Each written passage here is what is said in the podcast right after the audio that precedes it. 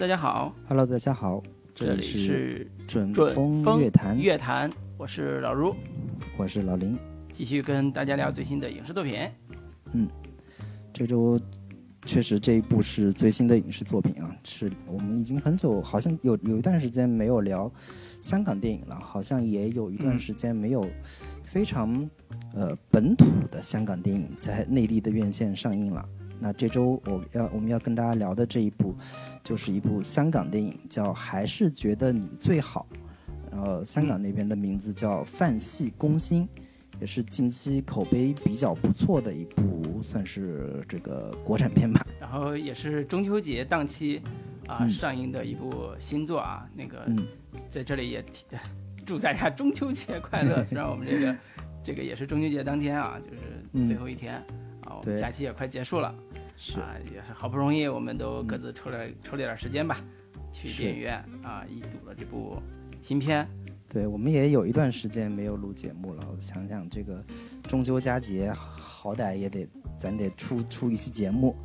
对，看看了一圈，觉得好像这部片子还是可以跟大家聊一聊的，于是就聊一下这个，还是觉得你最好这个这这部电影。那影片的相关信息呢，可以简单介绍一下，就是。编剧跟导演都叫陈永生，可能观众不是特别熟悉这个导演以及这个他其实是编剧出身啊，早年间跟马伟豪合作过很多电影。我估计，呃，港片迷或者说喜欢香港电影的观众应该会，呃，看过其中不少的作品，包括叫呃《新扎师妹》啊，《下一站天后》、《地下铁》、《河东狮吼》、《这个夏天有异性》等等的，都是这个马伟豪导演的作品，他担任编剧，然后自己独立导演的之前的电影叫《逆流大叔》，是一部香港的体育励志类型的电影，是讲棒球的一部香港电影。那主演方面。其实阵容也算比较强大吧，包括黄子华，可能呃不太熟悉香港的香港文化的观众听众不不是可能不是会太太熟悉，但是动笃笑这个东西，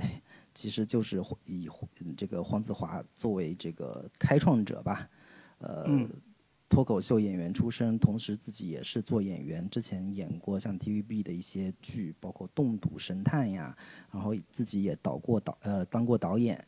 呃这么说吧，他算是叫香港的郭德纲，对，如果用一个简单的标签来来贴的话，对，可能郭德纲。的的粉丝觉得不乐意，黄子华的粉丝也觉得不乐意。对，两边都不乐意。说实话，你对郭德纲，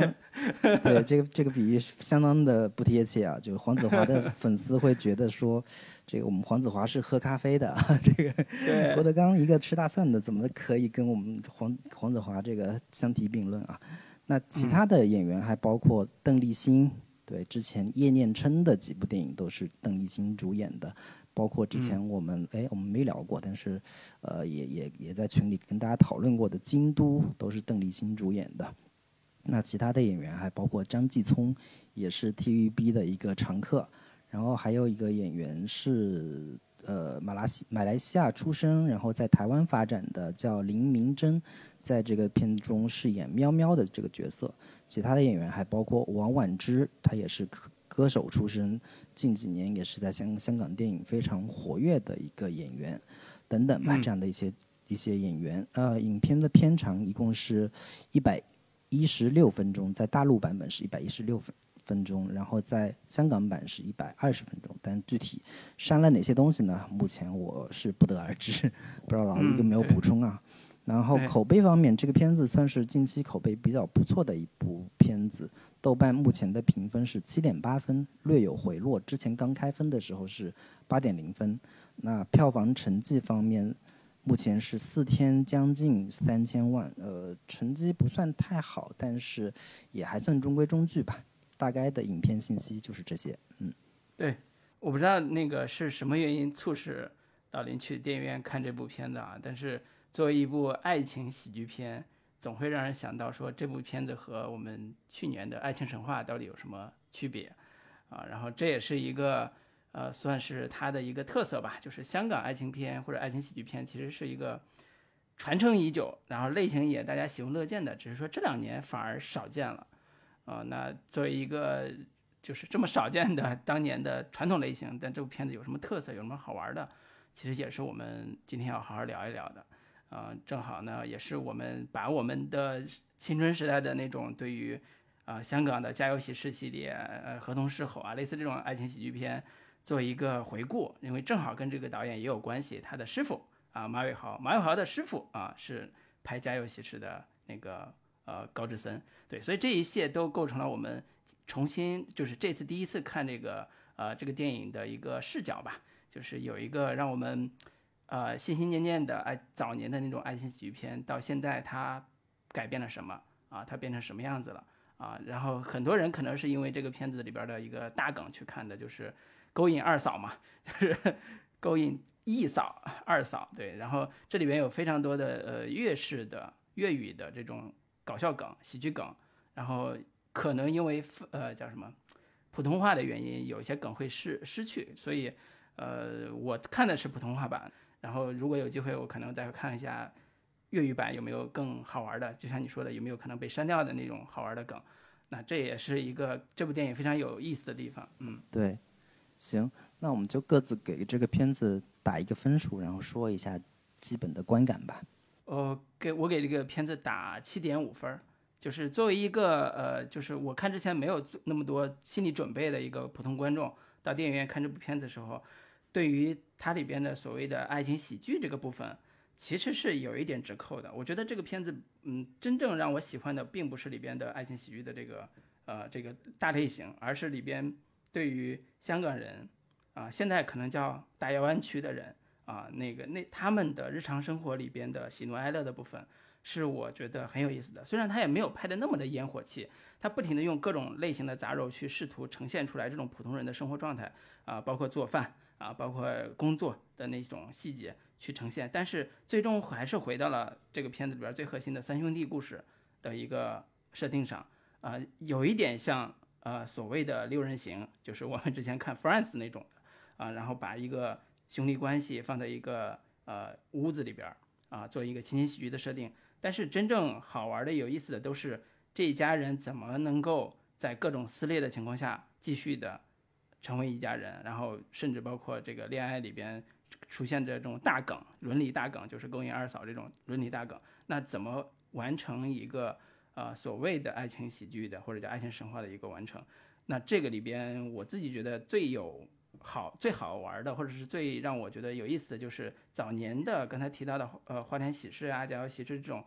他不管怎么拍都会回到一家人要整整齐齐，大家一起要在最后吃一顿饭啊，一家人要团聚。但是在这部片子里边，他最后是，呃，叫那个三兄弟要把那个房子卖掉啊，然后大家各自找回了自己，找回了自己的感情，找回了自己的身份，找回了自己的勇气。大家分开过，反而会过得更好呢。祝愿每一个他们这里边的这个这个，就是那个大哥的意思，就是祝愿我们分开以后，我们也依然能过得更好。其实跟时代精神，跟香港或者叫现在叫大湾区的时代的气质是一脉相承的。啊，最后那一幕其实我是看的有点感伤的，就是当镜头再次对准香港的全景，就是我们常常看到的那个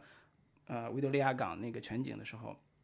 依然是灯火璀璨，依然是啊甚至流光溢彩的那个夜景，但是这一幕其实是有点感伤的。对，这个就是我觉得这个片子让我出乎意料的地方，就是它好像是一个有点低俗向的爱情喜剧的这样一个传统的拍法，但是它总会在一些地方挠你一下，让你知道他的表达并并并不止于此，甚至说这个爱情喜剧也只是他的一个壳子而已。对，所以这是我喜欢他的地方。那推荐人群是喜欢，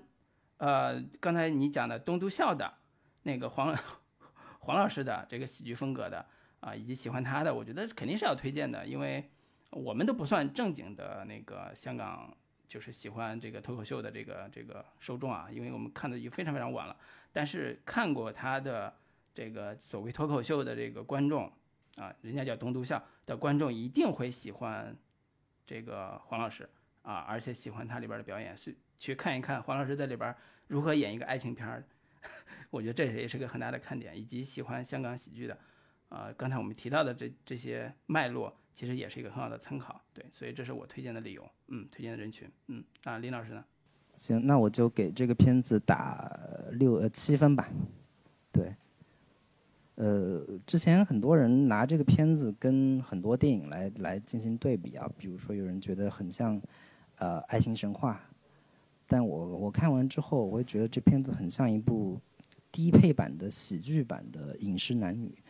呃，同样都是讲一个大家庭的三兄弟的故事啊，《饮食男女》讲的是三姐妹的故事，然后也都有就是美食相关的题材，然后也讲的都是男女之间情感的这部分的事情，然后同样也都是有一个所谓的守护家庭的这样的一个一个概念吧。但是你看完之后，你确实会觉得李安老师的《饮食男女》要比这个片子优秀。从无论从各个层面上都要优秀很多，呃，但是我在看完这个片子之后有一个感觉，就是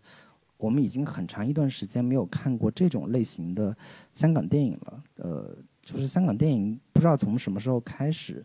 我们留给我们的印象除了合拍片之外啊，绝大多数的香港本土电影都会给我们的感觉就是很苦、很现实，然后又很惨、很灰暗。都会有点像是像呃浊水漂流或者是一念无名这样的一些电影，我们好像已经忘了说，香港电影其实是非常有烟火气的，非常有这种市民感的市民气息的这样的一些喜剧电影，其实是我们更熟悉的香港电影。所以我在看完这个片子之后，会让我找回一点当年看那些像是呃七十二家房客等等的这样的一些电影的一个一个感觉跟。跟气质吧，对，但是我确实讲实话，我在看完这个片子的之后，他对我没有太强烈的触动，主要是我可能会觉得这个片子的大设定，呃，首先是有一点狗血，我不是特别能接受。这种不能接受不在于是呃伦理上的不能接受，而是在故事层面上的很多。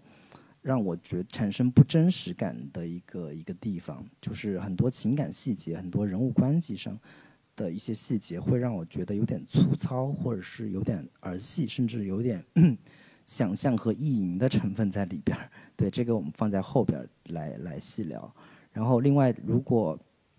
大家有条件、有机会的话，尽量去看粤语版。如果看国语版的话，一方面就是配音会让我有点有点出戏。就是瞬间会让让我想到很多看 TVB 的这个电视剧的这样的一些感觉，而同时很多粤语的笑点在国语版里边是没有办法得到完美的还原跟体现的。对，然后推荐的观众的话，就是如果喜欢看香港的这种传统的市民喜剧的。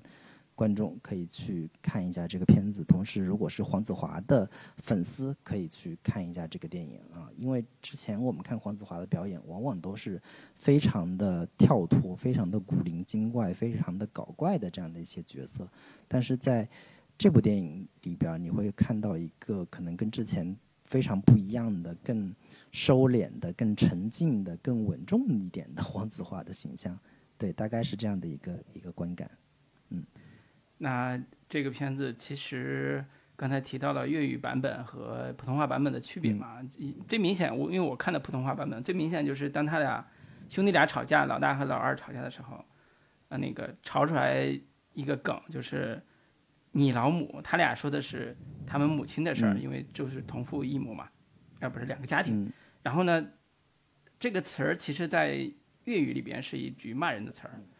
但是普通话版本里边是一个特别普通的，说你老妈当年怎么怎么怎么样，就是这个就是很明显的，因为语言梗，啊置换之后的笑点消失。我觉得对于粤语观众来讲，或者叫喜听粤语非常喜欢听粤语的这个观众来讲，看粤语版本应该是最合适的啊。普通话版本只是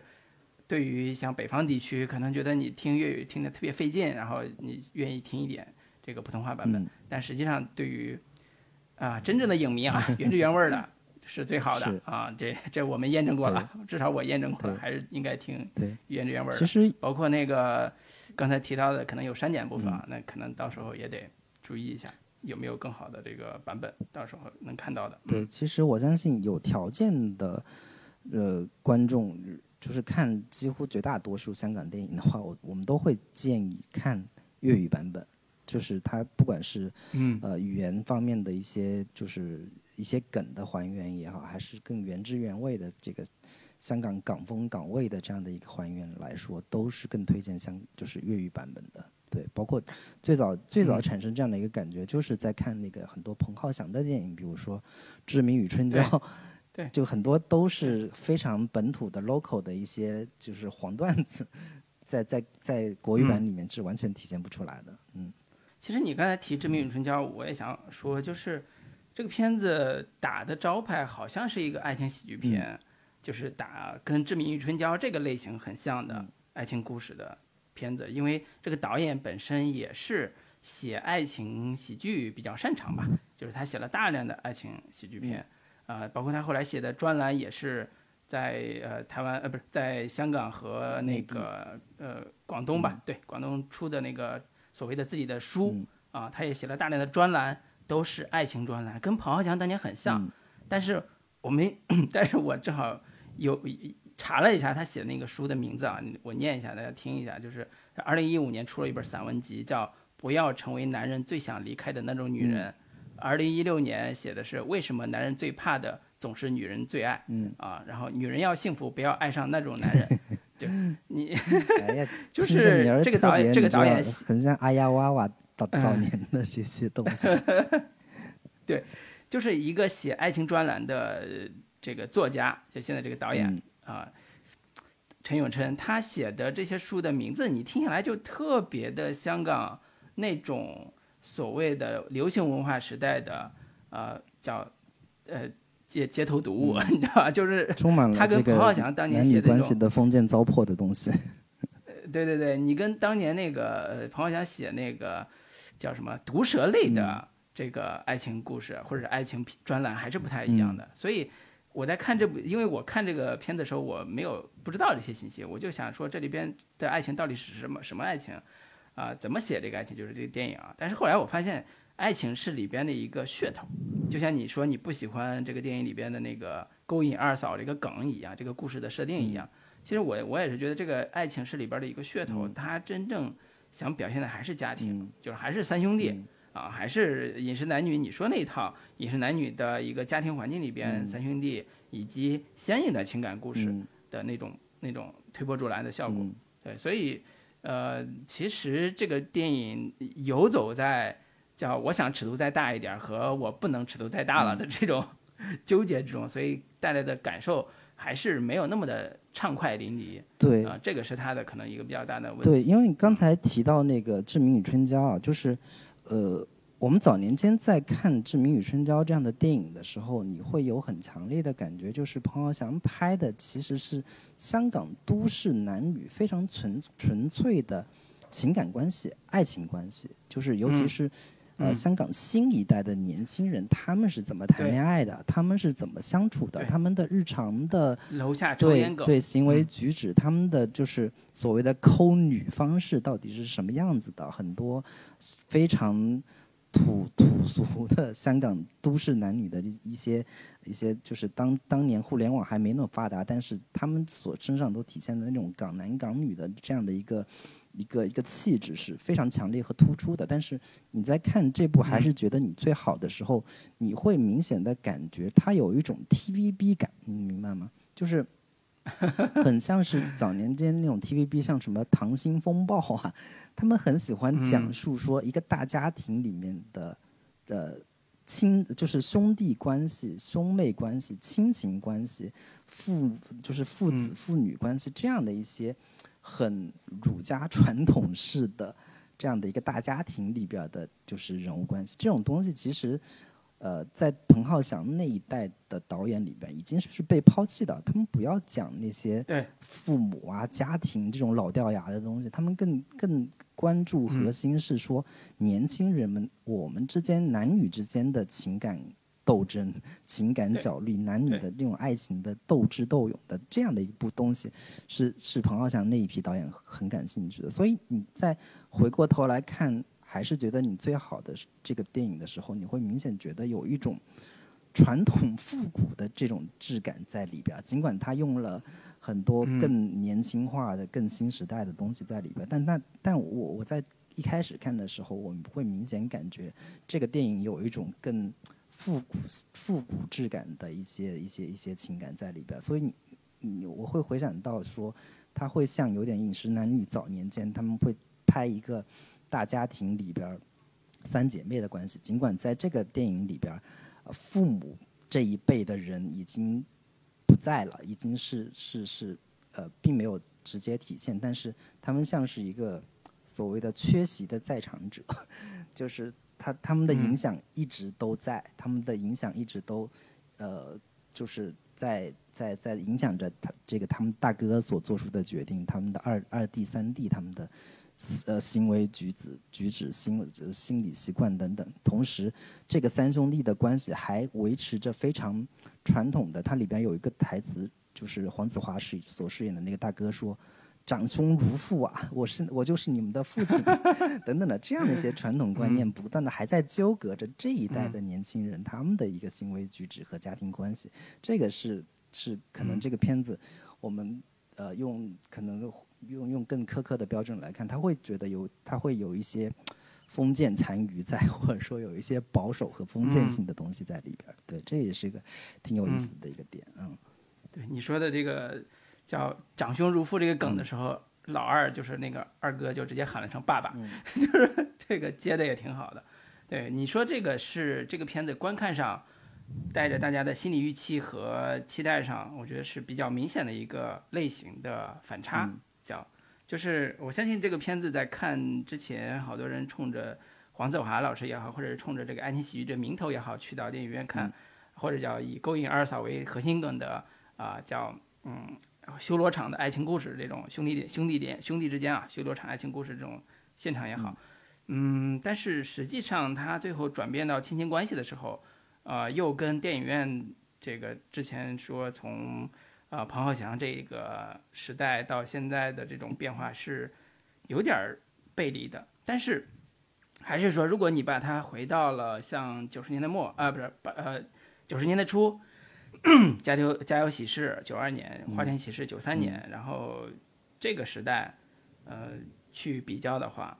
那可能你会找到一些呃安全感，就是看这种片子安全感，或者是呃真正喜欢看港剧的那些那些就是观众，他在这个片子里边反而会找到一种安全感。这种安全感就是呃三兄弟的故事，然后大家都喜闻乐见，然后怎么在这个故事里面完成一个。所谓家庭的和解的这个戏码，但是这个片子可能就像我之前说，它最好的地方反倒是用一个非常传统的三兄弟的这个一家人整整齐齐的家庭喜剧的这种壳儿，来最后完成了一个一家人要分开才能过得更好的这样一个升华的主题。这个可能是反家庭喜剧的，所以它里边有非常多像刚才提到那种悖论的关系，就是一方面爱情喜剧。和家庭喜剧是不兼容的，在现在的年轻人里边是不兼容的。然后另一方面，这个爱情喜剧，呃，或者叫他以为的这个情景喜剧吧，就导演以为的情景喜剧，在最后你要完成的那个主题，呃，是 不是那么的喜剧的？就所以这个就是这个片子很特殊的地方，或者很有意思的地方，就是它很叫什么，很支离破碎，或者很叠加类型。呃，甚至你刚才说的像《饮食男女》里边，因为他有做美食的，我都觉得做美食这个梗都有点儿跳了，就是在这个电影里边其实有点跳的，它没有那么融合度没有那么高，但是它呃它做的效果其实是都是为主题服务的，对，所以这这些都是这个片子我觉得嗯在当下这个时间点上啊，以导演这样一个在香港影影视圈打拼二十多年的一个编剧。改行做导演的这样一个影视制作人或者影视创作人身上，他到底想表达的东西是什么？他到底怎么完成的这个所谓商业和自己表达的这个兼容？我觉得这个反而是这个片子真正值得探讨的，因为我们是专业影专业的嘛，就是我觉得我们跟普通观众的不太一样的地方，就是普通观众可能就是看搞笑不搞笑，嗯，乐呵不乐呵啊，就跟我们。之前看所谓听郭德纲老师的这个相声一样，就是你要郭德郭德纲老师说你要不好玩，你要不搞笑，你干嘛来说相声呢？对不对？这个片子也是会遇到这样的一个尴尬的地方，就是他他想表达的东西到底是什么？他最后完成的那个点到底是什么？我觉得这些可能是在我们这个可探讨的范围之内吧。就是可以聊一聊。嗯，郭德纲老师说的话是：你要是相声要是不好笑，那就太搞笑了。对，我之所以说这个片子跟《饮食男女》比较相像呢，其实核心不在于说他们都有美食元素，其实更核心的一个点就在于说他们都在探讨说，一个家庭要散了，我们是如何见证他们这个散的过程的。所谓的传统儒家的那一套，呃。家庭亲缘关系，呃，父子关系、父女关系，呃，如何在现代的新的社会局势下、新的社会嗯思潮思潮之下，面临崩溃、面临解体的这样的一个过程，就是在《饮食男女》里边儿，跟这个电影里面有个同样的核心设定，就是《饮食男女》里边朗雄所饰演的父亲，为了为了千方百计把这个家庭给在最后垂死挣扎似的要弥合住的一个手段，就是他要每周叫三个女儿回家吃饭，然后他在这个还是觉得你最好这个电影里边也有一个所谓的这样的一个传统，就是他们从他们父辈留下来的，就是每天晚上都要回家吃饭，尤其是在过节的时候，过年的时候必须得回家来吃一顿饭。对，这两这两两个方式都是非常传统中国式的。这样的一个关于亲情的一个如何维系的这样的一个手法，只不过在这个电影里边，没有了朗荣式的这样的一个父亲形象，因为可能老一辈的、早一辈的，他们已经要么已经离去了，要么他们的这种影响力已经没有那么大了，所以承担这个功能的。角色其实就是那个黄子华所饰演的那个大哥的这样的形象，而这个大哥的这个形象，正如他的这个片中里边的台词所展现的，确实是承担着长兄如父的角色，所以他从头到尾一直都在，嗯，他他核心的一个点就是你不要再硬撑了，你不要再撑着。维持一个大哥要大度，要照顾几个弟弟，要无论从情感层面还是从经济层面上，都要作为一个父亲式的角色来，呃，不管是帮助也好，还是包容他们两兄弟的这个种种的这样的一些作为，甚至抢了我女人，我也要忍着，我要我要我要显示出我大哥的这样的一个大度的这样的一个层面。我觉得从这个意义上来说，这两部电影是有。有相似之处，或者说在精神内核上是非常有一脉相承的地方的。只不过，呃，承担这样的一个功能的角色，从父亲的形象换换成了更可能，可能从观众的角度来说更好接受的一个大哥这样的一个形象。我觉得这这两个电影确实是在在这个意义上是有一些共通之处的。对，维持家庭的和谐的这个背负者啊，朗雄就是《饮食年里边那个爸爸和。呃，黄子华饰演的这部片，这部片里边大哥其实是中国传统的男性形象的代表，是吧？对，就是家庭的守护者。你发现啊，家庭的捍卫者。你发现这两电影最终他们所采取的解决方式也非常类似。在《饮食男女》里面，朗雄老师最终选择了一个年轻，啊，这个可能从各方面来说都下一辈的更更更贤惠的张艾嘉老师。两人组建成了一个家庭。我说我要重新开始，我要去过我的人生了。而在这个电影里面呢，黄子华也找了一个从台湾来的这个喵喵小姐，重新开始自己新的人生。就从这个意义上来说，这两个片子有很多的这种相似之处吧。嗯，如果你要是单纯从爱情故事这个角度去看这部电影，会有点失望。说实话，嗯，就是你觉得这个这里边的爱情都显得没有那么的。饱满，在一定程度上饱满，就是呃，它甚至达不到像什么《前任攻略》这种国产爱情片在前任主题上的这种，或者叫爱情主题上这种感让普通人、让普通观众感动的地方。那他也没有那么深的泪点去戳这个事儿。但是他如果从家庭，就像你说的，如果从家庭角度，从大哥这个视角上去讲一个家庭的离散和最后的放手，那这个片子的主题就显得更加的有意思。因为，呃，我之前，嗯，在微博上看了一个人说了一句话，我挺让我警醒的，挺让我呃认识深刻的，就是我没有孩子嘛，然后他里边就是微博上写了一段话，就是，呃，他应该是八二八三年的那种那种，算是事业小有成所成的男人啊，他就说，呃，我现在生了二胎，然后为什么要坚持生二胎？是因为我从小是独生子女长大，我太知道独生子女在成长过程里边遇到那些性格上的问题，然后这让我警醒，说我需要我在我成立家庭之后，我需要生一个第二个孩子来让这个孩子成长过程中吧，性格啊各方面都有一个更好的更好的发展。这个话其实是在整个大的时代背景下是非常匪夷所思，因为大量的人在微博上说的话都是我不要生孩子，我不要做这个这个这所谓的我们是最后一代嘛，就是那个意思。但是那个人在说这个话的时候，让我突然看到另外一个视角，就是家庭的意义到底是什么？多生一个孩子意义到底是什么？我们现在成长的家庭里边，包括我自己，都是我自己是当然有一个妹妹，但是大量的都是独生子女。那这一代人家庭，你你你跟现在的香港的这三呃三兄弟这个故事比，其实是很难认同的，就家庭认同上是非常非常困难的。所以这也是我俩咱咱俩看这种故事会觉得它太 old school 了，太老了，就是太不像一个现代故事了。但是我们换位思考一下，这是不是香港的在在那个那个就是比如说两千年或者两千一零年？他们真的有三个孩子，他们真的会生三个孩子，啊，三真的会有三个兄弟，或者是就像电影里边，他不是真的生了三个孩子，而是因为重组家庭有了三个孩子。那这种兄弟关系会不会出现分家产的故事？因为我们老早看，呃，豪门故事，豪门争就是香港啊，豪门故事总永远会有一个设定叫争家产啊。然后我们看前两年赌王，他是孩子也在争家产，然后我们都觉得，哎，只有豪门才这样，只有豪门才有十个孩子。才需要争家产，但是在很多家庭里边，呃，比如说香港这种家庭里面，可能就存在这个情情况，就是最后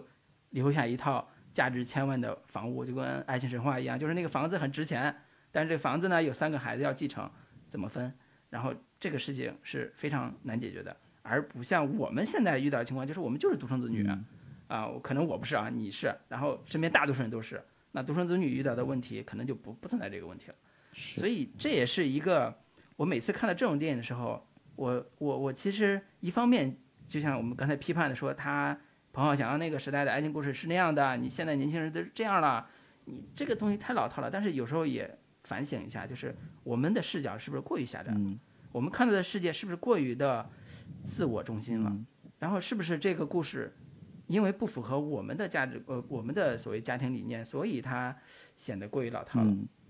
对，这个都是在这个电影，就是我们讨论的时候，我觉得，呃，我们提供的我，我觉得可以提供不同的维度吧。可能这也是这个电影值得我们探讨的一个一个原因。对，嗯我我想起之前我看阿成老师对于中港台三地的一个评价啊，他说，这个我们我们中国是所谓的中华民国，呃，中华人民共和国，台湾呢是生活在 中华民国，是民国时期，而香港呢在。生活在清朝晚清，对，所以就从这个点上来说，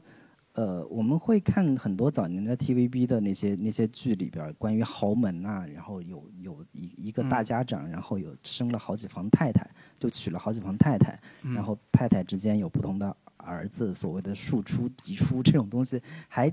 残留在所谓的这个香港这些封建余孽的这个这个。思想里边，所以我们早年间看香港的豪门剧啊，其实看香港的 TVB 也好，然后豪门剧这些东西，其实对于内地观众来说，它是有一个，呃，我用一个可以打引号的词，是有一个教育的过程，就是我们看很多的香港的职业剧。我们早年间对于某些职业的想象，都是从 TVB 的那些那些剧里边得来的，包括律师呀、警察呀，然后包括医生呀等等的这样的一些职业，都从这些剧里边来的。同时呢，我们对于所谓的大家庭、大家长这样的一些叙事的某一某一些想象和满足，其实都是从呃，不管是香港电影也好，还是 TVB 的很多电视剧也好，其实是对我们产生还。比较多的影响的，所以我在看这部从还是觉得你最好这部电影的时候，我会觉得说这部电影对于早年间的香港的一些传统剧集或者说传统电影有一种继承和发展。就是当你看到这三兄弟他们的呃父母关系的时候，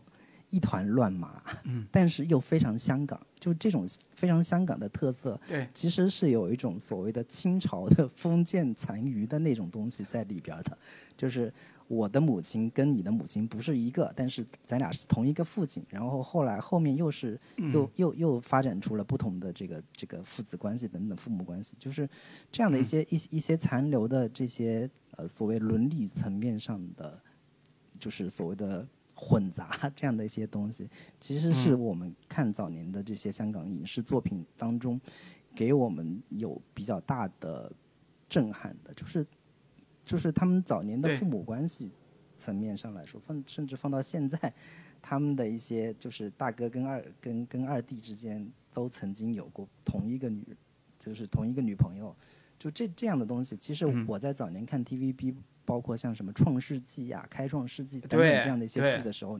你会特别难以理解。常见，就是特别常见。哦，嗯，咱俩是好朋友，然后我女朋友当年跟我在跟我在一块儿了，后来我俩分手了，你又跟我的好朋友在一起了，就这这种情节，这这种剧情，在早年就在之前的 TVB 的剧里边是非常非常常见的，甚至不停的排列组合，就是在我们当时相对比较封闭和保守的。内地观众的心目中来说，它是代表着某种开放，代表着某种更先进的对于情感的呃处理和理解。对，然后在这部剧里面呢，我就当然我们现在在看这样的剧情的时候，会觉得有点有点。俗套或者说有点狗血，但是当年看的时候可是觉得非常大为震撼的。虽然看不懂，对所以所以，我我我在看这部还是你觉觉还是觉得你最好的时候，会有一种感觉，就是它里边有很多传统的，就是呃香港影视剧里边的一些传统元素，但是在这个元素之下，就像老吴所说的，他不再把就是之前。我们看 TVB 那些剧里边常用的那些说，哎呀，这个做人啊还是要开心，你你不开心，我给煮煮碗面给你吃，再大的矛盾，大家一家人坐在一起齐齐整整，就是最后不管怎么样，我们要守住这个家等等的这样的一些东西，它有一个颠覆和背离吧，就是这样的一些东西可能已经守不住了，这样的一些价值观所或者说某种更往往更深了说。所谓的狮子山精神这样的一些东西，在现代的这个年轻人心目中，都是老一辈的东西了。老一辈都已经走了，都已经死掉了。那我们还有必要非得坚守这样的一些东西吗？我们年轻人也可以有自己想要追求的东西啊。我们也想去更远的世界，也想要去跟外面的世界去去生活和发展了。那样的一些东西，可能也没有那么大的必要，必须得坚守了。对，这个可能是这个片子更核心的一个表达吧。对，从他们最后结尾，大家终于就大哥终于要放下自己的那个不开心，要分家，啊，然后到那个所谓这个电影里边有一些怀旧元素的处理，就是喜欢特别喜欢收集这个香港广告牌的邓丽欣，对，邓丽欣演那个角色，就是她特别喜欢收集香港的。各种各样的，不管是快餐店的，还是便利店的，还是烤鸭店的广告牌儿，然后把它作为一个精神文化遗产，或者叫文化遗产来保留下来，然后成为它的一个特别重要的一个使命。呃，而虽然不知道它具体是干什么的啊，但是莫妮卡做这个事情，其实是跟电影里边某一种诉求是直接相关的，就是我希望保留，就像你说的，香港电影、香港的文化里边的某些。呃，传统的部分，甚至说就是清朝文化的部分，哪怕是这个，他也觉得这可能是香港之所以成为香港的一个原因。然后包括我记得电影里边最后有一幕是特别有意思的，就是刚才讲的大哥和二弟，他俩人是呃不叫同父异母，他俩人是两个家庭重组，就是爸爸带了个孩子，妈妈带了个孩子，他俩人重组家庭，所以这两这两个人这两个兄弟没有血缘关系。他们就是一个重组家庭关系，然后呢，当他俩吵架之后，吵得闹翻天，然后大哥一个人在那儿闷闷不乐，然后最后在这想我要不要卖房子的时候，他的大哥的亲亲妈出现了。那个亲妈穿的是旗袍，呃，穿的不是旗袍，但是打扮的非常的 old，就是很很很时髦啊，就那个年代的时髦。然后叼了根烟，然后在那儿喝酒，然后两人碰杯，在那个红红色的霓虹灯的这个映映射下，两人就就喝起来，然后聊起来。然后当时这个妈妈就说了一句话，说：“我跟你爸结婚之前，我其实是嗯，陪酒的，夜总会的这个角色。陪酒，对，夜总会的，然后就是打扮也很时尚、很漂亮，然后这个就是你说这一笔写的写写他干嘛呢？对吧？你如果从介绍角色和处理人物关系的话，那那笔没必要写，但是他就写这个香港的文化里边或者香港的历史里边，大家都是怎么来的？大家都是为什么能在这个地方生活这么多年，成为一代人，成为要传承下去什么什么这个就刚才说家的观观观念什么东西的？我觉得这个就是这个电影处处在用小的细节、小的笔法再去写他们是谁，嗯，就是身份认同的问题，就是他们是谁，他们的爸爸是谁，他们的妈妈是谁，他们是怎么生活在这个土地上的，以及他们现在面临这些打打闹闹的故事的时候，最后要怎么办？最后分家嘛，最后要各自。有的要远走他乡，有的要离开这个故土，有的要重新生活。但是兄弟之间，哪怕没有血缘关系的兄弟，最后也要祝福他说你在那边可以过得更好什么之类的，就是分别。然后这种感感觉，我以为是我一时偶然的感觉，但是我后来细想了一下，其实这电影电影里边有非常多类似的情节，就是中间有一个那个角色，我我我还刚才还说特别喜欢，就是王婉之演的那个特别喜欢做菜的这个这个 Josephine 嗯的角色，她是三弟的女朋友。呃，我刚才说那个做饭这个戏，在我看来就特别的跳，特别突兀。为啥呢？就是按照常理来讲，做饭这个戏不应该用 Josephine 来就是来完成，他应该是大哥去完成，因为大哥继承的是这家所谓的呃叉烧店，嗯他哪怕做的不好，他也应该有一个叫按照正常的狮子山精神，他最后要为这个家我做成一顿好吃的叉烧饭或者好吃的叉烧，那这个故事就是一个狮子山精神的故事，但是他没有写这一套的叫美食叙事，就是用美食治愈我们这一家人。之前前几年依然有这种电影，香港电影在拍，嗯前两年依然有，我不知道是什么什么原因，可能就是一个商业类型吧。但是这部电影里边其实抛弃了这种逻辑，他用了一个边缘人物，就是三弟的女朋友，然后一直跟他分分合合，搞了十几年，一直没有结婚，然后在这个家其实地位也很低，主要的功能是做饭，给大家给三兄弟做饭，然后给这一家子做饭，然后他最后，呃，拒绝三弟求婚的一个非常重要的理由是说，我觉得我不喜欢这种感觉，我的爸爸，呃，我的我的妈妈是给你们家当佣人的，然后我的奶嗯外婆是去给别人做饭的，然后我们一家都是在做饭。我现在当我要去拍一个给最心爱的人做饭的那个视频的时候，我突然意识到，我不想让你看到那个视频，因为我觉我觉得我这顿饭其实我做的时候是我自己最快乐，而不是要给某个人去做饭。他说的话其实映射的是他俩人的感情，就是他跟三弟的感情，但实际上他这种话一下带出了这个家庭，就是这个这个 Joseph 这个角色他的身份，他的家庭关系，就是他所谓的母亲呀、外婆呀，靠什么生活？其实可能在这个香港，大量的人就是 Josephine 他们这个家庭的故事。嗯做烤鸭的，做用过用过佣人的，然后做普通工人的，做各种各样的日常的这种工作的，然后这样一个家庭就真正成为香港的最本土的、最底层的、最根基的嗯这个家庭。嗯，对，对，所以这些细节其实跟这个爱情喜剧没有必然联系，在我看来，嗯就是所谓如果是我们把还是觉得女最好当成一个爱情喜剧的话，它没有必然联系，但是它写的笔墨嗯写的非常好。嗯所以这是我我尤其是这个王婉之演的这个焦思菲这个角色，我是特别感动的。当他说的那句话的时候，我特别特别感动，嗯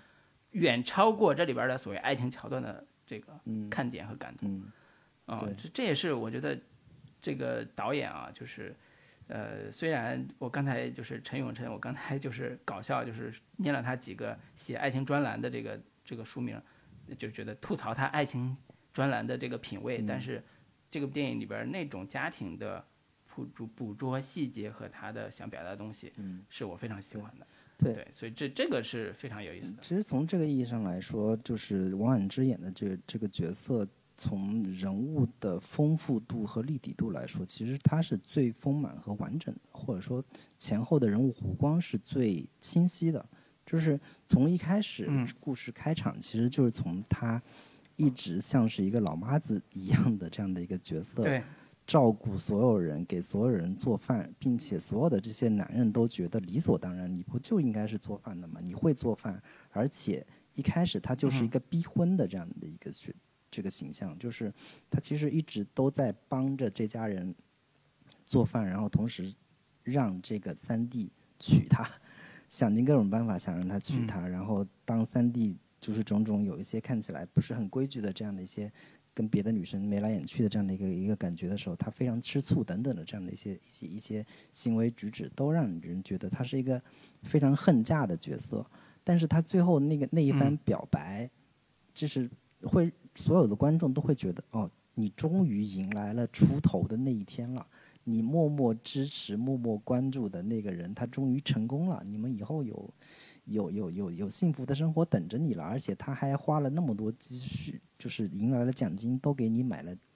二两两克拉的钻戒。你还有什么理由不感动？你还有什么理由不接受？但是他的一个回答就是：我其实是在跟你有一点在。呃，赌气或者说有一点在跟你进行一场博弈的这样的感觉，就是我从来不觉得你你会成功，我从来没觉得你打游戏这个事情有有有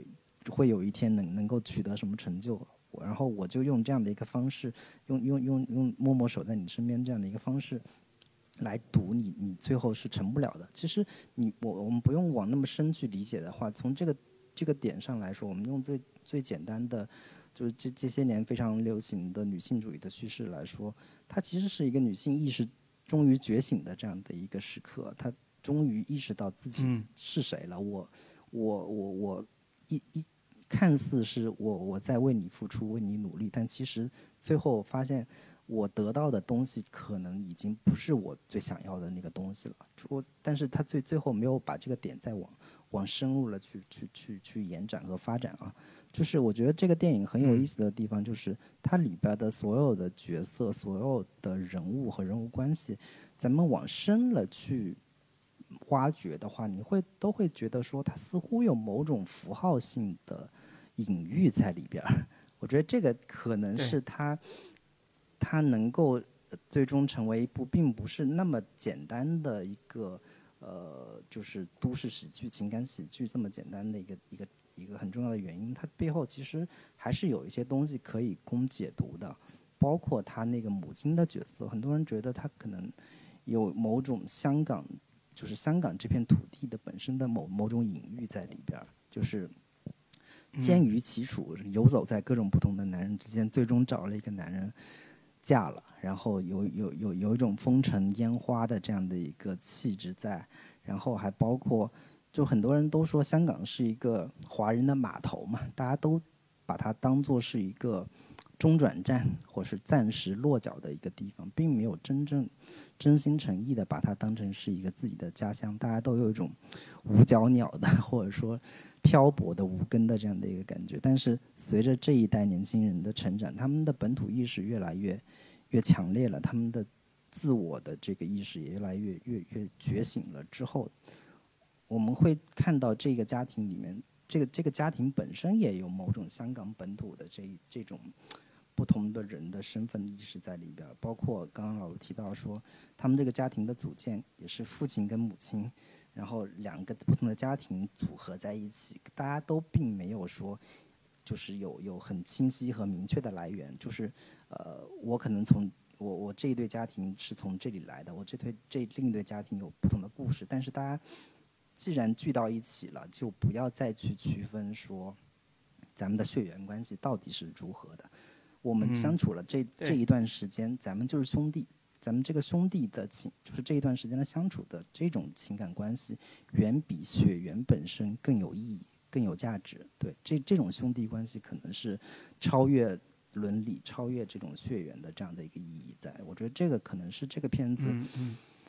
呃，它更核心的表达。对，所以表面上讲是兄弟关系，讲爱情故事，但是看到最后的一幕，总会觉得说他肯定讲的不止这些、啊，他肯定讲的是某一种香港本土的东西，香港不管他的身份问题，还是所谓归属问题，就是归属问题，包括刚才提到的香港的一种广告牌儿，就广告牌儿是几乎是香港的标志，就我我我觉得不管是外国好莱坞拍大片儿要到香港取景。还是呃有一些，比如说摄影师到香港去拍一些照片儿，那些所谓街呃就是街头林立的那种呃广告牌儿是最代表香港的，就是写着繁体字嗯啊，然后各种字体，然后霓虹灯，如果晚上的话有霓虹灯的这个颜色，然后几乎是香港的一个标志。嗯然后这些也成为这里边儿啊、刚才说的那个女孩儿要保护的东西。对，嗯，所以所以这里边，当所有人说我们要就是这电影里边，就是我们不就是大哥说我不要卖房子，我不想跟大家分分家，嗯、这种就是看起来非常传统，这个传统就是呃叫呃旧时代大家长式的这个传统的这个感觉的时候，其实我们刚才说不要忘了这个是呃香港这个 封建时代啊，就是我晚清香港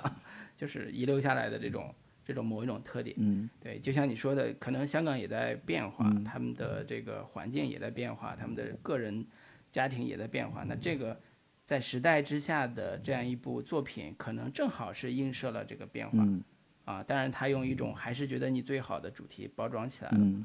啊，我觉得这个是说实话是让我非常羡慕的。嗯就是我总是在觉得说，我们国内的创作能不能跟这个时代同呼吸共命运，这个事情上我，我我其实有一点有一点就是怎么说，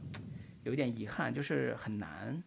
啊、很难，就觉得说我们永远是隔离在这个时代之外的。就是比如说我们看国内的影视作品啊，除了小欢喜这种的，就是写这种非常典型的家庭教育这个问题，他永远抓热点。但是大量的影视作品其实跟时这个时代是隔绝开的，嗯你在这个环这这这个作品里边是看不到这个时代的特色的，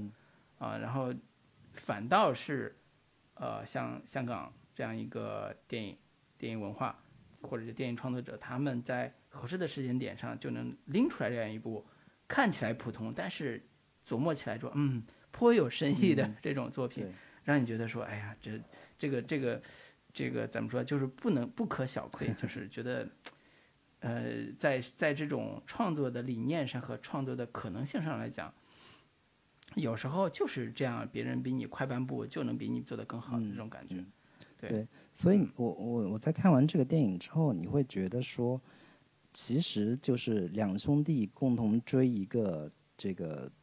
女人，或者说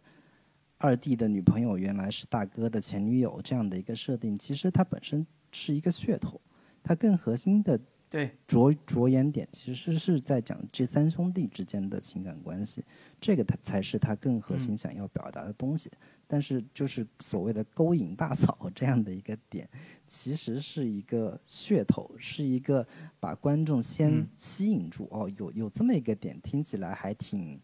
挺刺激的，或者说挺有噱头，核心故事，对，挺有噱头对点的。核心故事，一个一个概念，先把观众吸引进来，但是它最终核心要表达，其实还是这三兄弟之间的这种，就是斩不断连、嗯对这个理还乱的这样的一个情感关系。对，就是呃或或者换简单说，就是我们觉得俗的部分，可能正是它吸引观众进电影院的部分。嗯比如说刚才讲的这个勾引二嫂梗，嗯勾引一嫂梗，然后还有这个喵喵小天使、嗯。啊，这个梗，就是喵喵小天使很典型的，你从男性的这个叫什么批判上来讲啊，就是为什么这部电影里边要加一个喵喵小天使啊？就是满足观满足男性观众的啊这种观看欲望的这个角女性角色，人是台湾来的，长得特别好看，然后这个身材很好，然后又可爱，然后又是一个叫什么呃小网红，呃，然后呢他各种服务于男主的，就是黄子华演的这个大哥的形象的精神或者是恋爱情感啊，就是从男性的这个批判来讲，这不就是为了男性服务的这个角色吗？嗯，是啊，是的啊，我觉得导演肯定也不否认，而且这个电影的确就是这样的，但是还是说它是吸引观众进来的一个一个一个一个方式，啊，同时也满足观众看这个片子的一种需求，嗯。在我看来，商业需求、嗯情感需求，我觉得这些都完成的都还不错。然后呢，呃，虽然这个嗯这个喵喵这个角色啊，就是这个演员他演的我觉得中规中矩吧，嗯但是在他跟呃黄德华演这个角色两人对戏的其中一场重场戏，就是呃送那个眼镜的那场戏我觉得还是非、对天台送眼镜那场戏还是演的非常不错的，嗯还是有所谓的不掉线的这种这种这种演技的。嗯嗯，然后作为一个商，如果我们把它理解成这个电影是个商业片的话，这个商业片里边，在加了商业元素的时候，还依然有这样一个成色，嗯。其实是我觉得是非常值得敬敬佩的，嗯。就是他没有糊弄事儿，嗯。他没有就是纯粹，你像国内之前为什么吐槽香港电影吐槽那么多？拍的全都是低俗喜剧的那种烂梗，而且是各种尬演，嗯。啊，不管是翻拍的什么呃《大话西游》，还是王金庸导演拍的大量的这种以此为卖点的这种戏啊，他也是有所谓的女性角色作为男性凝视嘛，这个都会非常多，也非常常见嗯啊，然后也非常烂，嗯嗯，就为了爱情喜剧、搞笑喜剧、恶俗喜剧那一套，我们在两千年之后看了大量的这种烂片，但是我还是觉得一个电影好不好，成色好不好，就是在这种看起来很烂的桥段上，看起来很叫什么很俗的角色上，嗯你能不能做到基准线和做到一个让大家觉得值得看的，嗯就不不会让人觉得说我操太恶心了，嗯值得吐槽的点。嗯我觉得这就是一个创作者的良心，就是或者讲有这个良心，这个片子的基准线就在那儿；如果没有的话，这个基准线就很差。嗯所以这个片子，我看现在豆瓣是七点八分，我觉得是值值这个分数的。虽然这个片子可能很快就，对，哎，可能票房票房现在也不太好，是吧？还可以，对，对。其实关于喵喵、嗯喵喵这个角色，他首先其实是一个外来者，就是他他他有一嗯个就是、呃从台湾来的一个就是有点异质文化或者说有点闯入者的这样的一个一个形象吧。对它里边其实我们为什么要看就是像呃粤语版呢？很重要的一个原因就是在粤语版里边只有这个角色是讲普通话的。然后这里边的大哥为了要好好的跟他说话呢，应该也会会学习一些，就是非常夹生的普通话的表达。然后包括在现嗯在这个普通话版本里面也有很多这种用叠词这种，就是恶心心、可可小可可可可可爱爱等等的这样的一些一些一些表达啊。嗯，不可否认，它确实是有某种就是所谓的男性凝视的东西在里边儿，但是你会它一个核心的一个功能就是，它作为一个外来者，可能有一个更清晰的视角和更清晰的眼光去看待这个传统家庭里边的人物关系，他会可能更核心的会指出一些，呃，他们的人物关情感关系的症结所在，他承担的是这样的一个功能啊。嗯但是另一个点就在于说，这样一个呃，就是小可爱的角色，他更更重要的就是，呃，尽管我们说他有带有某种男性凝视的这样的一个，或者说男性幻想的某种完美的女性的存在的这样的一个部分，但是它其实另一方面也反衬出大哥这样的一个角色，所谓的男性文化、男权中心这样的一个东西，它已经在越来越虚弱，或者说越来越呃硬撑的这样的一个感觉，就是在这个喵喵的这个这个角色面前，黄子华所饰演的这个大哥是有一点。嗯，自卑或者说抬不起头来的，就是他觉得这个年轻可爱的嗯小姑娘，她竟然有十八段恋爱经验，然后对她拍的一个照片被人认为侵权了，然后喵喵打一个电话说这是我前男友，我我我打个电话就帮你解决这个事情了。就是在这个年轻小姑嗯娘面前，其实黄子华所饰演的角色其实是有某种嗯所谓的男权的某种呃陷落，或者说不是没有办法那么的强势起来的这样的一个部分在的。所以就是尽管我觉得可能某种男性凝视的这个部分虽然也成立，但是它同时也承担着另一个不同的功能。对，然后另一个层面来说，作为一个直男，作为一个男性，看到，呃，我我看全片最大的亮点其实就是这个呃，叫林明珍所饰演的这个喵喵的角色，他确实会给我带来很 很很美好的这样的一个感觉。他对哎呀，他会有某种很很清新甜美的这样的一个质感。我觉得这东西，中年男对人、啊，这东西你你没办法抗拒，或者说没办法否认嘛。对，就是你只你只好大大方方承认，他这个设计对我嗯有效。对 中年中年男人，对对对，所以所以我觉得我们我我自己不苛求，就是因为它是一个商业嗯片，它是一个商业片，它没有就是这个电影从一开始从刚才说搞勾引二嫂梗到苗苗这个角色设计，嗯它都是商业片最基最基础的标配，嗯在一定程度上是一个标配。然后只是说商业片也分拍得好的商业片和拍得不好的商业片，就这个片子它呃在融合梗上和融合这个主题上，我觉得是不错的。就是它不是那种让你看完之后特别爽、嗯特别开心，以为看了一个就是类似像开心麻花的某一种呃爆笑的喜剧那种感觉，不是。但是它有足够的商业卖点和最后让你回味的地方，那我在我看来就是一个非常不错的商业片了。对，而且对，尤其是我这种还不太愿意看商业片的这个观众对，而且我我嗯刚刚吐槽说这个这个所谓的噱头点喜剧梗，它其实从喜剧层面上来说也还是有效的，就是关于他那个就是两兄弟同时跟一个女女生作为前就是前任的这样的一个关系，很多的喜剧点笑料点都是从这样的一个有点复杂和这个 错乱的 人物关系当中对。引生发出来的，就是当他就是黄子华给他二弟跟女朋友这个组装那个床的时候，就说：“哎呀，他们家我我我我去你们家住过，稍微那个动静大一点，你们这床就受不了了，等等的 这样的一些东西，其实观众在看的时候是非常呃心领神会的，或者说被这种伦理梗逗得前仰后合的，我觉得其实喜剧效果也还是出来的。对，商业片最重要的故事设定和故事主线，人家是这个完成度还可以嘛？就是刚才说的，这个两兄弟前女友、前任关系，这个同一屋檐下怎么怎么生活、怎么相处，基本的逻辑都是成立的。所以这个也是呃挺好玩的，就是它还是说拍法上特别像情景喜剧，就是它集中在一个屋子里边儿去完成刚才说的复杂的情感关系的推进和反转。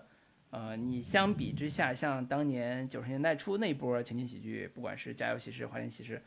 它的范围和拓展性是非常广的。嗯啊、就是连大哥的大哥的工作，然后大嫂要怀疑他出轨，然后怎么去抓小三儿，就是这些故事的拓展性是非常多的。所以有时候我我我我也在看，我也在回味啊，就是我们当年看香港电影的乐趣在什么？就是在看资本主义社会的繁华的生活 和就是齐情的这种人物关系。嗯就是觉得啊，这个故事里边竟然有这么复杂的人物，不管是张国荣演的角色，还是那个他他那个毛毛舜筠吧，嗯就演的那那种角色，嗯就是他们里边有非常多元、非常复杂、非常光怪陆离，或者是非常眼花缭乱的这个场景、角色和设定。呃，但是到了现在这一步，我们看到它其实已经进非常收缩、非常向内，回到了一个最普通的一个屋子。嗯但是依然，呃，就就是有几笔能写到香港的文化、香港的精神。嗯呃，当然这个跟成本有关系啊，就是现在的香港的这个呃叫什么市场已经没有办法去做很大的体量的项目了，嗯就是这个是很现实的。嗯对，所以这也是呃在看这种电影的时候，可能真的是对于像嗯香港文化或者是喜欢看 TVB 的嗯观众，看这种片子是特别的有感同身受的地方。嗯啊、那个那个设定那个角色，呃，包括像黄子黄黄子华也他的那个所谓的身大哥身份，呃，就是可能真正熟悉的呃这个观众跟我们看的感觉是不一样的。我就举个例子，就是黄子华什么时候演过一个正经大哥，对吧？就像你刚才说的，黄子华什么时候演过一个正经大哥？没有，黄子华都是一个搞笑的、吊儿郎当的、不上进的。子华还还演过溥仪呢。啊，对对呀、所以你知道选黄子华的目的是什么？选黄子华目的就是为了让这个角色显得很不着调，显得很不靠谱。你理解我说的意思吗？就是我们看黄子华演的大量角色，对他的印象，对他的感觉，就是他就是一个不着调、不靠谱的打呃不不靠谱的角色。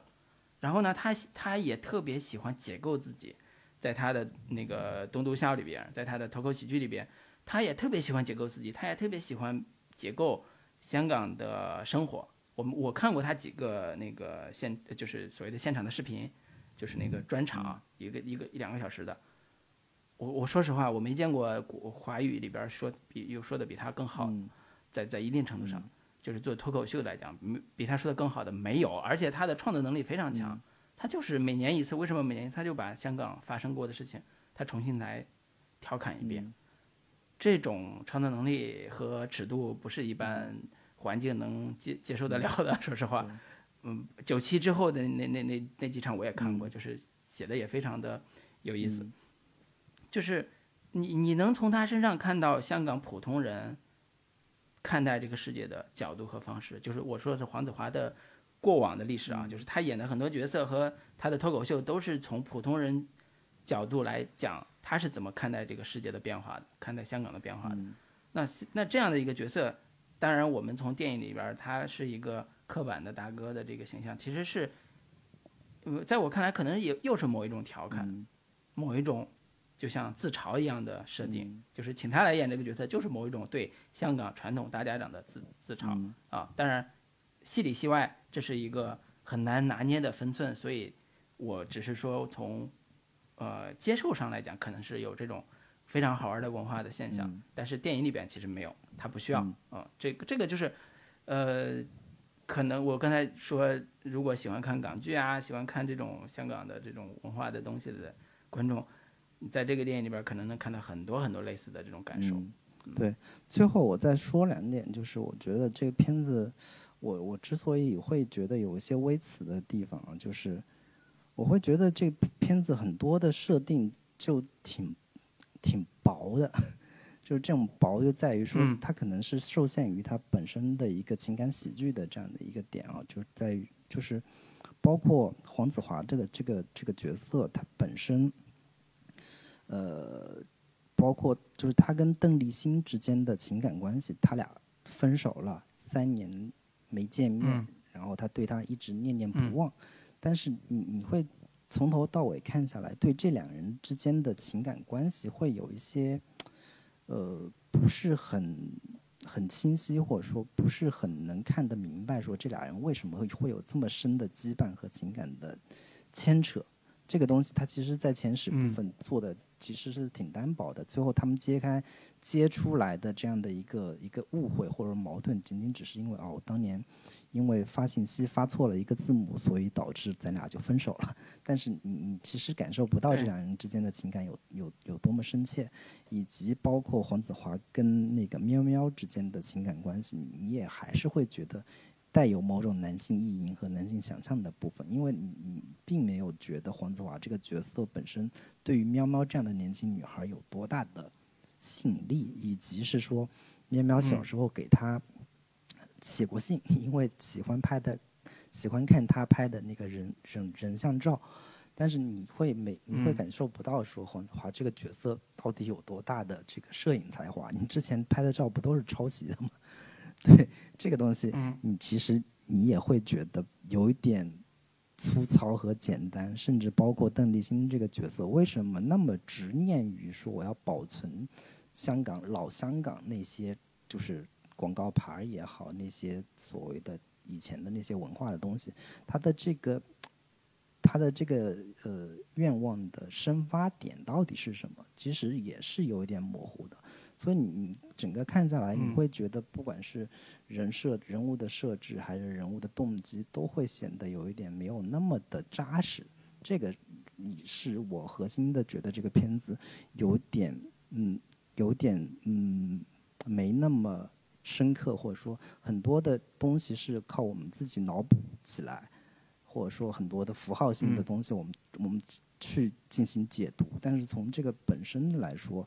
它其实设置的没有那么的巧妙吧？它它的剧本的很多的很多的那些人物的前前史、人物的背景、人物的这种情感关系也好，都会显得有一点呃，很很快餐式的，或者说很很很很简单的一笔带过的这样的一个方式，就是现在的嗯认为观众应该可以脑补出来这样的东西，但是这个东西其实从从剧本本身来说，它其实没有那么的扎实。对，这个是我我的对它的一嗯些、呃微词吧。对，还有可能跟这个有关系，就是嗯，我们知道情景喜剧叫肥皂剧的一种类型嘛，就肥皂剧它不追求特别深的情感的关系，除了除非像六人行我拍了十季八季，嗯那可能就你足够有空间去写才才可能有。你看第一季你看不到有什么复杂的情感的可能性，这个也是我在看最开始的时候，像邓丽欣演的这个角色在办公室那场戏，我觉得这场戏的目的就是为了讲讲他喜欢收集广告牌嘛，他的他的处境到底是什么，他的工作的诉诉求吧，就是他想干什么，对就就就不是很清楚。还有一个包括后来他也没有，还有一个功能就嗯是他为啥会搬进他们家？因为他失业了，他没有工作了，就这这个也是另一个功能。对嗯对对对对，所以它的功能性是写出来了，但是它就像你说，它跟人物的这个贴合度和就是呃所谓合理性完成的并没有那么好。包括他也写邓丽欣是一个在读博士生，嗯这个梗也没有落点，嗯就是呃总的来说就感觉说，呃尤其他跟黄子华这一对儿吧，就是他们想完成的呃设定，呃关于前任这个设定啊，到底要表达什么，这个事儿就是比较模糊的，跟你的感受是非常像的，而且他的表演也会有一点儿夸张，就是我主要是邓丽欣啊，我觉得邓丽欣的表演也会有点儿没有那么的贴切，在一开始，到后边的时候，因为他戏份走戏走到那个所谓的情感关系，两个男人和一个女人的情感关系那个反转那个地方了，所以稍微好一点。但前边的表现就会觉得特别的刻意，所以我觉得这个可能也是，呃，就是不太好柔和的地方。就是这个类型，你是做成情景喜剧的话，那我就不要求你情感有深度，你就搞笑、好玩、有意思，然后个别地方点几笔情感的话题或者情感的那种爆点就够了啊。比如说关于分手为什么会分手这个梗，他用了那个 PK 和 OK 这个分，因为发错了一个字母。来，呃，导致分手，然后他俩三年都没说过话，嗯，你说从逻辑上来讲成不成立？从他俩人物性格上来讲是成立的，尤其是从黄子华人物性格上是成立的，但是这一个梗解释不了他们，就像你说，解释不了他们前世的很多很多的情感的纠葛，嗯那肯定是邓丽欣想分手嘛，就感觉啊，就她想分手，所以呢，在那个节点上，当对方说了分手的时候，他就拒绝来往，他就不愿意再再再往前走了。那现在邓丽欣她要跟二弟在一起，到底是出于什么样的情感需求？嗯我觉得只要写合理了，那这对戏也写得很好看。嗯但是他跟二弟之间那几场戏写的都不是特别的顺，呃，不是特别顺，就是好像二弟是喜欢他的，他对二弟呢也没有那么的喜欢，嗯他可能就是一个情感需求，简单的情感需求，就是我可能空窗期我需要一个人，然后二弟出现了，二弟特别喜欢我，那我我就答应了。那这种情感其实是有有空间可写的，我是觉得。嗯呃，而且在他跟二弟的几次的这个关于床的问题，关于那个那个就是那个 U 盘的问题，那几个都是有空间可写的，但是都没有往下写。嗯所以我觉得我自己觉得，其实这里边的解法，就是他们的所谓的勾引二嫂梗这个解法，其实是在邓丽欣这个角色上，呃，倒不是在兄弟俩到底争争谁，就谁对谁错。我觉得兄弟俩谁对谁错，其实是借这个由头来，呃，升华他俩的关于家庭观念、关于兄弟关系的这个部分。嗯情感的部分，其实杰法还在邓丽欣这个角色，他演的这个角色。是呃莫妮卡这个角色上，所以我也是跟你感觉很像，就是情感，我看看到后边儿，看到中期、中后期的时候，我觉得情感已经不是我的特点了，我觉得这个已经不是特别的往那个方向去写的一个思路了。嗯，行吧。那关于这片子，我我想说的基本都已经说了。老罗还有什么嗯，补充的？对没有了。我觉得很可能很多听众就很意外，说我们为什么会聊这部电影？对，就是正好好像它也不是特别的有带话带话题，嗯它也不是特别的精彩，在一定程度上，嗯啊、但是呃，反倒是看完之后，我自己觉得还是有小惊喜的，嗯，这个这个很意外，对对对，而且这种类型的片子也对于我们国产电影来说，其实有某种借鉴意义，就是嗯就是关于家庭关系，关于现代都市的情感关系，既有传统的，也有现代的。我觉得这种东西的碰撞，其实在我们内地的环境当之下，其实有挺多的解读空间，或者说它的一个嗯审查风险也没有那么大。其实还挺期待说，是不是我们内地也可以做一些类似的讲述嗯现代当下，呃新的背景之下的。就是情感关系、家庭关系的碰撞的那些对，但这样的一些电影，是不是也有可能成为一种新的影片类型吧？我们实在已经看腻了各种的不断的要嗯穿越呀，像是什么歌你好啊，嗯，还有像什么李焕英啊这样的一些东西，我们我们我们尝试怀旧的方式，只能穿越了吗？我们是不是不是也有嗯可能更脚踏实地的去做一些我们回望过去的一些一些尝试呢？对，借用一些不同的类型来表达，嗯对对对，你说到这儿，我想起来这个这个片名啊，其实是那个张学友的一首歌嘛。我在电影里边听这首歌的时候，我觉得啊，好熟悉啊！我我我，而且电影的歌词和那个情境贴合度也是非常高啊。我觉得，哎呀，这个歌是真挺好听的。对，就就就就可能二十年前，嗯我我不是喜欢这种歌的人，但是现在中年了，我觉得这歌还是觉得你最好。可能这个电影里边对情感的话题里边最重要的就是那首歌，嗯，这个最华彩的段落也是那首歌的这个部分。嗯，到了听老歌怀旧的年纪了。对对对对，所以这是中年男人必看啊，中年男人必看的 爱情电影。行吧，那今天就跟大家聊到这里，然后最后还是提醒一下，呃，我们如果还没有加入我们准风乐坛的这个听友群的朋友，可以在微信当中搜索“准风乐坛播客”的首字母 Z F Y T B K，就可以找到我们的这个微信小助手，把你拉到我们的群聊当中，欢迎大家加群。嗯那就跟大家说再见，拜拜。好，拜拜。